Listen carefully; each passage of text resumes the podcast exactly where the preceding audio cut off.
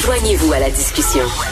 Appelez ou textez le 187 Cube Radio 1877 827 2346.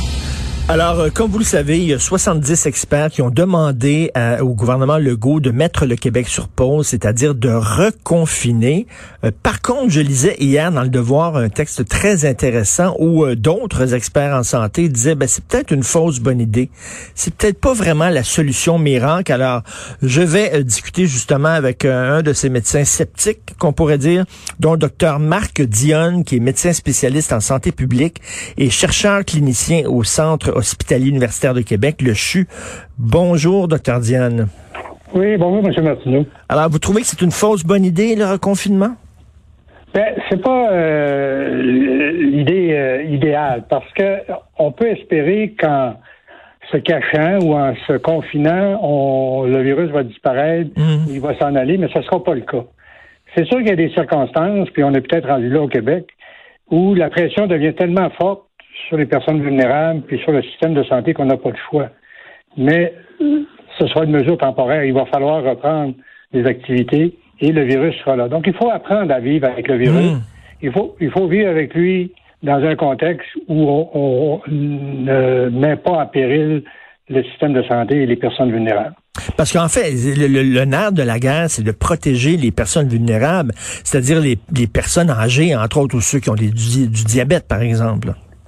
Absolument. C'est ce qu'on sait maintenant. Il faut, il faut prendre des mesures qui tiennent compte euh, des données épidémiologiques et de la science.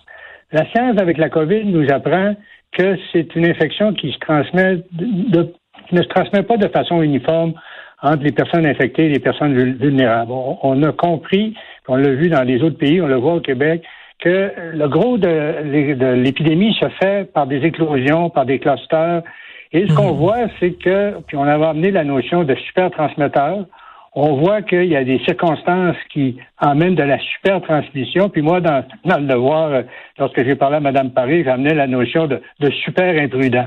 c'est un peu comme les feux de C'est un peu comme les feux de forêt.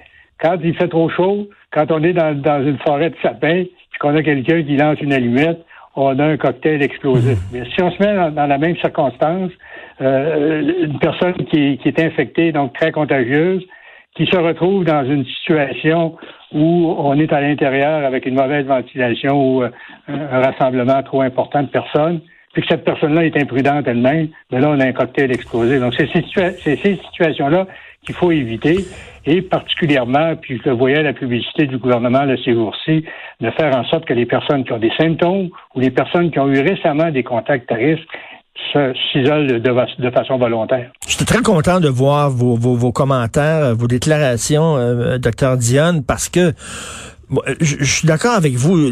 ce qui est dangereux, ce qui représente un danger, c'est par exemple ceux qui font des parties, ceux qui font des rassemblements, euh, ceux, qui sont en gang et tout ça. Mais le fait que moi, j'aille dans une librairie, euh, que je respecte le 2 mètres, que je, je porte un masque et tout ça, c'est pas c'est pas ça qui est dangereux. C'est pas ces situations-là qui sont dangereuses. On s'entend. Vous êtes d'accord avec ça? Ben, ça, ça? Ça ajoute un peu mais ça ajoute moins que justement ceux qui vont aller dans des grands rassemblements puis qui ont eu euh, un contact ou qui sont symptomatiques. On dit par rapport à la COVID que 80% des cas ne transmettraient pas et que le, gros de la transmission, elle se ferait uniquement par, par 20% des... Puis ça, on l'a beaucoup étudié euh, à, la fois au, au Québec et dans les autres pays, de voir que cette transmission-là, elle n'est pas uniforme entre les personnes.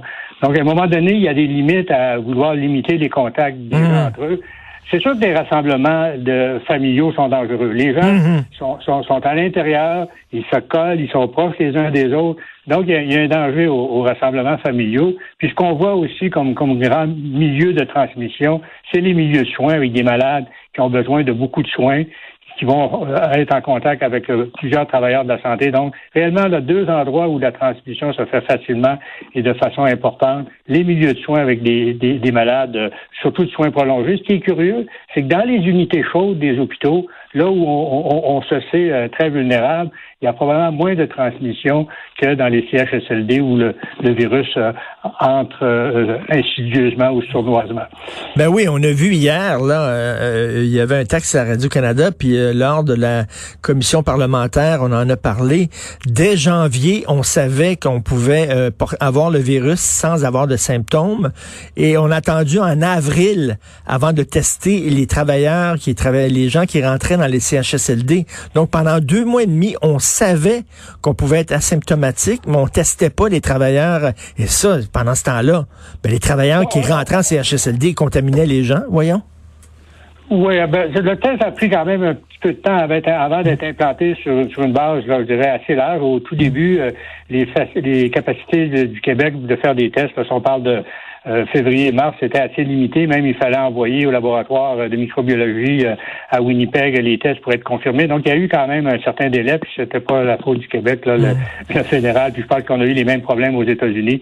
Euh, on n'a pas rendu disponible si rapidement les tests. Mais il faut, comprendre aussi qu'avec ce, nouveau virus de la, de la, COVID, on a été pris un petit peu par surprise. Parce que quand on avait eu le SRAS en 2004, ce qui avait aidé, c'est que les gens était très peu contagieux avant d'être symptomatique. Comme on avait un coronavirus ici, probablement qu'on s'est fié un petit peu sur ça, mhm. même si, comme vous dites, euh, il y avait certaines inquiétudes à l'effet que les gens non symptomatiques euh, pouvaient transmettre. L'analogie qu'on faisait avec euh, le, le, SRAS de 2004 nous avait laissé espérer, je dirais, que les personnes non symptomatiques ne transmettraient pas beaucoup. Donc, à la fois, l'analogie un peu boiteuse avec le, le, virus du SRAS de 2004 et, dirais, non-disponibilité des tests au tout départ ont probablement fait que, effectivement, on, a un peu sous-testé au départ. Il y a des gens qui disent euh, oui, c'est important la santé, euh, la santé physique, mais il faut aussi parler de santé mentale. Euh, les psychologues et les psychiatres sont aussi des experts en santé, mais ils s'intéressent à ce qui se passe entre nos deux oreilles et la santé mentale est aussi importante que que les contaminations. Vous en pensez quoi? Ben, moi, quand j'interviens, je, mets toujours en évidence le fait que je suis médecin spécialiste en, santé publique et non pas nécessairement un épidémiologiste ou un hmm. spécialiste des maladies infectieuses. Donc, pour moi, là, cet équilibre dans, nos interventions sociales, dans nos interventions, dans nos actions politiques, il est très important. Il faut effectivement voir tous les tous les aspects de, de la santé et euh, je ne me focus pas uniquement ah sur l'impact euh, hein, des, maladies infectieuses. Donc, donc euh, vous prenez en considération aussi euh, les impacts que ça peut avoir sur la santé mentale? Bien, si on prend pour les, jeunes enfants, c'est certain qu'actuellement, ce, n'était pas du, puis, puis les adolescents, ce n'était pas du risque qu'ils contaminent euh, leurs parents ou leurs grands-parents. Euh, ils sont bien plus à risque de, problèmes justement de santé mentale hmm. que d'être gravement affectés par euh, par la COVID. Donc c'est ça qui est un petit peu dommage dans cette situation. Les, jeunes n'en souffrent pas beaucoup, mais comme ils peuvent être des, des transmetteurs, ils peuvent mettre en risque leurs parents, leurs grands-parents. Donc que je vois actuellement, on parle de, de certaines éclosions dans, dans, des cégeps. Est-ce qu'on peut dire aux jeunes, vous avez été dans un milieu où il y a eu de la hmm. transmission, même si vous n'êtes pas malade, euh, bon, vivez avec, avec votre situation, mais de grâce, dans le temps des fêtes, à ce moment-là, n'allez pas euh, euh, partager des, des, soupers ou des réunions de, de famille avec vos, vos, vos, parents et surtout avec vos grands-parents ou avec des personnes qui ont des facteurs de Tout à fait. Et en terminant, euh, docteur Diane, je disais, il y a certains de vos confrères qui disent, pour que ça fonctionne vraiment, un confinement, pour qu'il y ait vraiment un impact sur le nombre de cas, il faudrait que ça dure un mois minimum. Là.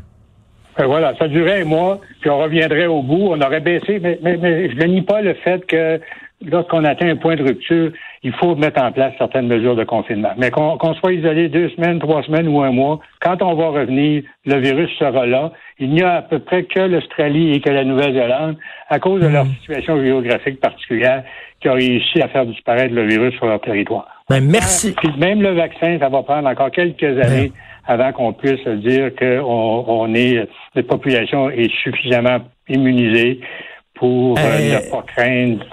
Docteur Diane, j'ai bien compris, quelques années? Quelques années. quelques années, ça Avant, qu'on puisse considérer que personne n'est vulnérable hmm. à être infectés par la COVID. Donc, pendant quelques années, il va falloir quand même faire attention euh, et peut-être même porter le masque. Je dirais pas porter le masque, mais faire attention, être très vigilant à identifier euh, de, nouvelles explosions. On le voit avec la rougeole. La, rougeole, la population est vaccinée, la population est immunisée, mais on a eu quand même des, on a quand même des éclosions lorsqu'on met ensemble un, grand nombre de personnes non immunisées. Donc, on risque d'avoir un peu la même situation avec la COVID. On aura peut-être 90% de la population qui sera vaccinée, mais il pourrait arriver euh, des, qu'on ait des poches de personnes vulnérables et qu'on voit des éclosions. Donc, même avec 90% de la population immunisée, il n'est pas exclu qu'on puisse, dans les prochaines années, revoir des, éclosions, particulièrement dans les, milieux vulnérables, parce que le vaccin, euh, avec les personnes âgées, risque d'amener une immunité qui va être euh, de durée euh, courte. Ben merci beaucoup d'avoir pris le temps de nous parler, de faire ces éclaircissements-là. C'est très apprécié. Donc, notre docteur Marc Dionne, médecin spécialiste en santé publique et chercheur clinicien au CHU à Québec. Merci. Docteur Dionne. Merci. Bonne journée. Alors, vous avez entendu ce qu'il dit, là, entre autres pour les jeunes, que l'impact sur la santé mentale est beaucoup plus important et beaucoup plus inquiétant que finalement le, le fait qu'il y ait le virus. Là. Il dit, ils tomberont pas malades il risque par contre de, le transmettre à des gens plus vieux, des gens âgés. Donc, l'important, c'est de s'assurer que les jeunes ne soient pas en contact avec des gens âgés, hein, leurs grands-parents et tout ça. Il ne faut pas qu'ils soient en contact, sauf que on peut-tu les laisser vivre un peu? C'est ça que dit le docteur Diane. S'ils sont pas en contact avec les... Le nerf de la guerre, c'est de protéger les personnes vulnérables, dont les personnes âgées. Et après ça, de laisser les jeunes aussi respirer. Parce que s'ils tombent en dépression, c'est pas mieux. On va se retrouver avec un autre genre de problème. Et pendant que je vous parle, on apprend, vous savez, les deux Michael qui ont été euh, arrêtés par le régime chinois, mon régime favori. J'aime tellement le régime chinois. J'aime tellement le régime chinois. Alors, ils ont arrêté pour faire pression auprès du Canada pour libérer Madame Meng Wazou. Donc, euh, ils ont été formellement mis en accusation pour espionnage. Ça a pris deux ans. Ça fait deux ans que ces deux gars-là euh, poirotent dans des geôles en Chine. Et là, finalement, on les a mis en accusation formellement. Et ça, c'est rien que pour faire pression auprès du Canada aussi. C'est vraiment un régime absolument odieux.